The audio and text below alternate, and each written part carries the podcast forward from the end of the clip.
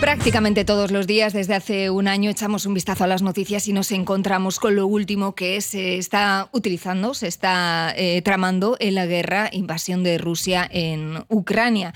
El uso del armamento, pues tristemente se nos ha ido haciendo cada vez más familiar. Ya sabemos hasta poner nombre a algunos tanques y algunas de, de, esas armas que está enviando Europa hasta allí para el combate.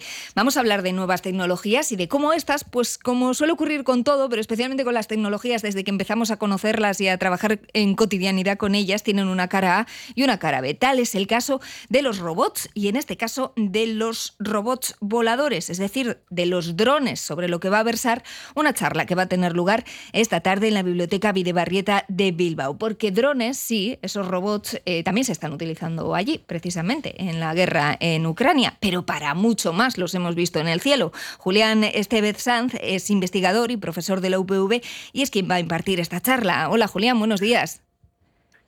¿Qué tal? Muy bien, bueno, pues preguntándonos por todo el abanico de posibilidades ¿no? que traía esta nueva tecnología y luego también en esa cara B, ¿no? cuando el humano la coge y lo utiliza para lo peor, para masacrar y, para matar. Pero por la parte de la tecnología utilizada para nuestro día a día, pues es verdad ¿no? que han venido para, para quedarse estos drones. Sí, parece que sí. No, no es simplemente que la tecnología avance y que nos estemos quedando con, con ella por ser nueva la tecnología que usamos se usa porque es mejor que la anterior y, bueno, es verdad que tal y como habéis dicho, eh, los drones bélicos están demostrando una eficacia muy grande y han venido no solo a cambiar las armas, sino van a cambiar también cómo funciona la guerra. Ahora, pues eh, ya igual los oyentes recuerdan un ataque solo con un único dron a una refinería de petróleo en Arabia Saudí. O sea, ya con un único dron ya puedes hacer un buen estropicio. Y al mismo tiempo también, eh, en la otra cara, la cara amable de esa tecnología, eh, pues eh, la policía, los bomberos están empleando también los drones para acelerar las búsquedas de las personas perdidas en el monte o en el mar todo tiene su cara A y su cara B, como bien decís. Sí, es verdad. Estoy recordando una entrevista que hicimos a unos responsables de una empresa de drones que había, eh, no sé si salvado unos perros cuando el volcán de La Palma o había alimentado unos perros que habían quedado aislados por la lava, llevándoles la comida con drones. Claro, esta es la cara más, más, amable que podemos imaginar, ¿no? La de salvar cachorritos con los drones. Sí, eh, de hecho, nosotros decimos en esta era en la que Amazon y todas estas empresas grandes quieren llevar eh, la comida, casi casi los, los snacks, las galletas a, la puerta de tu casa, que eh, pues hay que ver si tiene sentido, ¿no? Porque realmente, tal y como decís, los drones tienen sentido cuando es cuando no te importa lo que cuesta llegar a un sitio, en este mm. caso a una zona volcánica, mm. y eh, era una zona poco accesible y, llegas de manera segura, sin intervención mm. humana. En ese caso sí que es útil el dron, mm. porque ha mm. llegado a un sitio de manera segura y no podías llegar con una moto o una bicicleta a dar de comer o alimentar a, ese perro. Pero eh, eh, habría que preguntarse si eh, con esto de las emisiones y la tecnología y tal, a ver si realmente merece la pena pedir un dron para que te traiga eh, pues no sé, una bolsa de mm. patatas a tu casa porque tienes hambre. Sí, sí, es verdad. Incluso yo haría extrapolable esa duda a todo el mundo del delivery, ¿eh? si tiene tanto sentido utilizar tanto gasto ¿no? y tanta energía para, para no mover el culo. Pues, también está ahí la, pregunta, pero bueno, es verdad que, que, sí que parece ¿no? que hay mucha investigación para intentar hacer llegar eh, pues esos paquetes o incluso eh, creo recordar que había algún proyecto para llevarte la pizza a la ventana. O sea, ahora abrir la ventana y que nos llegue la comida. Sí, los drones es un poco, en general los robots es un tractor de tecnologías, es como el coche, ¿no? Que no solo es hacer el coche, sino que es un montón de tecnologías más y con el caso de los drones, pues también investigamos en visión artificial, en navegación autónoma, que vaya sin intervención humana y se está mejorando mucho en eso, o sea, que vayan drones, pero no sin que estén pilotados por nadie, sino que tú los pierdas de vista en una ciudad y que ellos sepan esquivarse o que sepan detectar obstáculos, que sepan por dónde no tienen que volar porque eh, estamos cerca de un aeropuerto. Mm.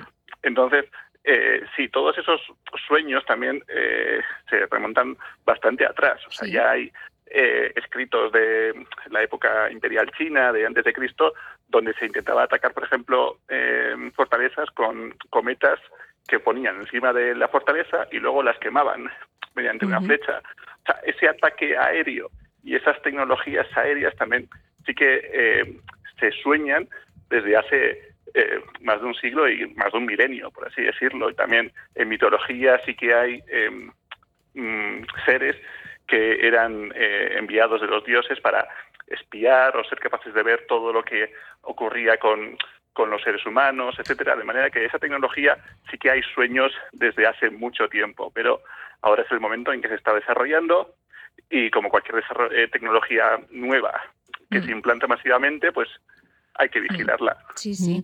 Yo, eh, Julián, sueño con los drones eh, todos los días que al venir a currar hay atasco en el puente Ronte y demás y tarda en deshacerse eh, un montón de tiempo. Y digo, ahí con lo de los drones que hay ahora, ¿no podrían mandar a uno que venga, que les mande la imagen enseguida para que vengan pronto por la patrulla, si puede pasar un par de motos de la chancha para que esto se pueda regular de forma pronta y lleguemos todos a nuestros destinos antes de lo que sucede ahora? Pero no están ahí los mm. drones. A ver cuándo se animal, ¿no? Sí, eh, está claro que eso, se pueden, pueden ocurrirse aplicaciones muy variopintas, mm. pero ya digo, no es usar un dron por usar un dron. Como digo, eh, el dron se usa cuando no se puede usar un helicóptero o cuando es más caro usar eh, pues una moto o una furgoneta para llevar algo a algún sitio. Quizás en lugar de llevar un dron en ese puente, quizás con instalar una cámara bastase. ¿no? Pues depende de cómo eh, sea el escenario ahí, la carretera. Pero eh, no siempre hay que usar un dron por usarlo, porque eso consume mucha energía, se puede caer sobre eh, los paseantes o sobre un coche. Y también esa es otra cosa que no está resuelta. ¿Qué ocurre cuando se cae un, dron sobre la luna de un coche? de quién es la culpa. Es curioso eso. Eh, nada, nos queda un minutito, eh, Julián, pero claro, no queremos dejar de preguntarte por esa cara B eh, que está teniendo ¿no? en los drones y esta tecnología en los conflictos bélicos. No sé qué papel está jugando, por ejemplo, en, en Ucrania, ¿no? este tipo de tecnología. En Ucrania se están usando muchísimo drones de aficionado, drones que cada uno de nosotros podría haber, haber comprado en, Internet. O sea, son drones de, de, venta masiva que los ucranianos ya se han especializado mucho en, modificarlos, en hacerlos resistentes a las ondas electromagnéticas, a no usar GPS y, la verdad es que están siendo vitales. Sobre todo lo que ayudan es a ir más lejos y poder mejorar el tiro de artillería de sus ejércitos. Sobre todo es para lo que está sirviendo. Y también es muy mareante en cuanto a los soldados, ya sea de un sitio o de otro, escuchan drones, no saben a qué tenerse. Es muy desgastante. Sí, sí, porque puede ser de, mirar, ¿no? O de, mm, eh, captar información o bien de, atacar. Y claro, esto pues también generará ¿no? esos cambios en el, en el propio conflicto. Pues Julián Estevez eh, Sanz, que es investigador, profesor de la UPV, que va a participar, no era hoy, ¿no? Es hoy miércoles, es el miércoles que viene, ¿no? Miércoles 1 de marzo a las 7 de la tarde en la Biblioteca Videbarrieta de Bilbao para hablar, pues bueno, de, todo esto, estos sueños de siglos y los retos que suponen esta tecnología. Es que ricasco, Julián. Nada, zuei. Agur. Agur.